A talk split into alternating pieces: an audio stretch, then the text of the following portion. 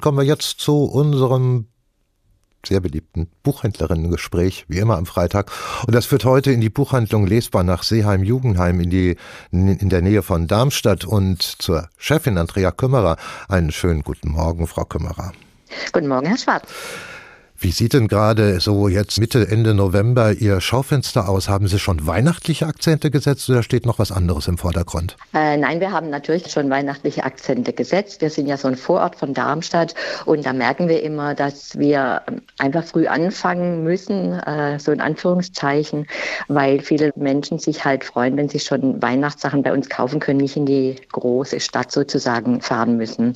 Und deshalb fangen wir relativ früh an, was so vom Gefühl immer ein bisschen komisch ist, aber ja, früher hat man halt Toten Sonntag abgewartet. Sowas ist heute fast nicht mehr möglich. Aber wir haben es und wir haben schon einige äh, Veranstaltungen. Also bei uns ist gerade schön was los. Aha.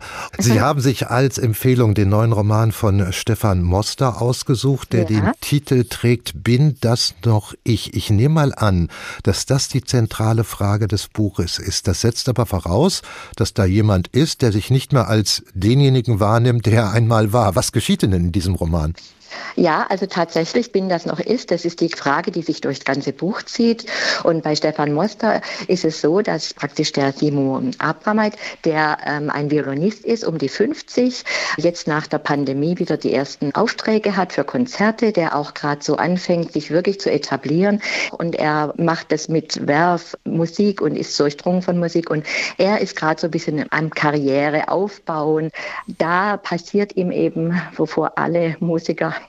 praktisch Angst haben.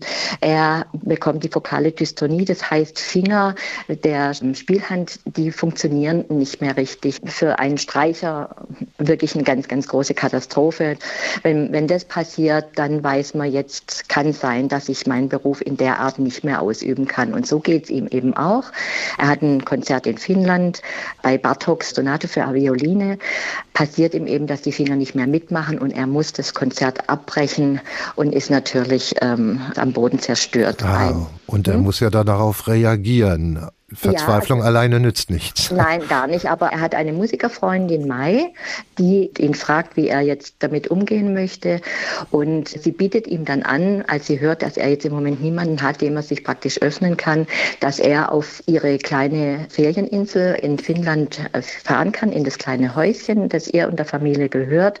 Und er kann sich dort zurückziehen und kann praktisch über seine Situation nachdenken. Mhm.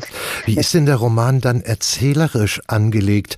Sind das nun Selbsterkundungen des Protagonisten so im Sinne von inneren Monologen oder wird die Geschichte von außen erzählt? Also es ist in der Erzählperspektive geschrieben. Er berichtet praktisch, was ihm widerfährt und listet es praktisch auf in Tage. Also er berichtet, wie es ihm auf dieser Insel geht. Das ist so der äußere äh, Lebenskreis, den er hat. Er ist völlig allein auf dieser kleinen Insel und es gibt keinen Strom. Er hat natürlich auch das Aufladegerät seines Handys im Hotel liegen lassen. Also er hat überhaupt keinen Kontakt zur Außenwelt. Er weiß nur, nach einer Woche wird Mai wieder kommen und ihn abholen. Und er muss jetzt mit dieser Situation Situation klarkommen. Er hat seine Geige dabei. Er packt sie auch jeden Morgen aus, schaut sie an, legt sie wieder weg. Manchmal probiert er zu spielen und das erzählt er so in dem Tagesrhythmus. Mhm. Was, was noch ganz toll ist, ist, dass er praktisch langsam anfängt, die Insel zu erkunden. Also er kann ja nicht viel machen, er kann nicht Geige üben, er hat keinen Zugang zur Außenwelt und er fängt an jetzt nach außen zu gehen, die Vögel zu beobachten, das Meer zu beobachten und einfach sich ein bisschen klar zu machen, wo er ist, wie er sich praktisch neu verorten muss in dem Leben, was sich jetzt auf jeden Fall ändern wird. Mhm. Wird denn er, ohne dass wir jetzt den Roman jetzt in seinen, in seinen Auflösungen hier ja. verraten, wird er Lösungen finden für seine Situation? Ja, also ganz allmählich ist es so, dass er seine Situation akzeptiert und sie einfach auch reflektiert. Und eine innere Reflexion hat er praktisch, indem er Briefe schreibt an eine Geigerin, die er früh, ganz früh mal kennengelernt hat. Und da erläutert er immer wieder seine Situation und reflektiert praktisch das Innere und versucht so nach und nach aufzuschlüsseln, was mit ihm passiert und wie es ihm geht und wie er damit umgeht. Was haben Sie denn ganz persönlich jetzt mitgenommen aus diesem Roman? Wo hat er genau Ihren Nerv getroffen? Ja, zum Beispiel, dass man eigentlich immer der Mensch bleibt, der man ist, dass man sich ab und zu im Leben aber neu überlegen muss, wer bin ich eigentlich?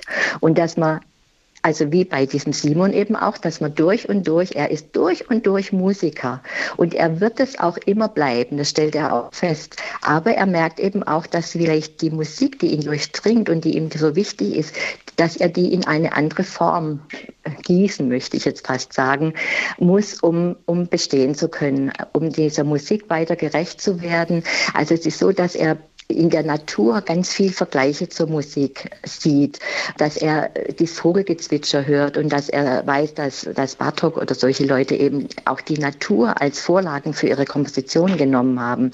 Und er fängt an, das Holz zu untersuchen von den Bäumen und stellt sich gleich vor, was für ein Instrument daraus werden könnte. Also die Gedanken kreisen langsam nicht nur ums eigene Spiel, sondern die kreisen auch darum, wie kann man denn noch Musik erzeugen, aus was kann man Musik erzeugen Kollegen äh, so mehr in dieses Handwerkliche oder Aha. ich weiß gar nicht, wie ich sagen soll. Also das finde ich ist ganz toll. Und eben, das kann man eben sagen zum Ende dieses Buches, dass es von der Atmosphäre so geschrieben ist. Stefan Muster hat ja eine wunder, wunderbare Sprache in all seinen Büchern, dass diese Atmosphäre eingefangen wird und die sich so in eine hoffnungsvolle Entwicklung ähm, äh, also dass das so eine Hoffnung ist und dass man merkt, dass Simon wird irgendwie mit der Situation klarkommen, wie auch immer. Und daraus leite ich ab, Andrea Kömmerer von der Buchhandlung Lesbar in Seeheim-Jugendheim, das ist auch ein Roman, der nicht nur Musikerherzen ansprechen wird. Nein, überhaupt nicht. Also das spricht eigentlich jeden Menschen an. Ich denke schon, der Titel ist ja so, dass viele Leute darauf reagieren. Und es spricht alle Leute an, weil es einfach jeden betrifft. Und der Titel heißt, um das nochmal in Erinnerung zu rufen, Bin das noch ich? Es ging in unserem Buchhändlerinnengespräch. Danke Andrea Kümmerer von der Buchhandlung Lesbar in Seeheim Jugendheim dafür, gerade um den neuen Roman von Stefan Moster, Bin das noch ich, erschienen im Mare Verlag. 269 Seiten hat er und er kostet 24 Euro. Neue Bücher in HR2 Kultur. Weitere Rezensionen auf hr2.de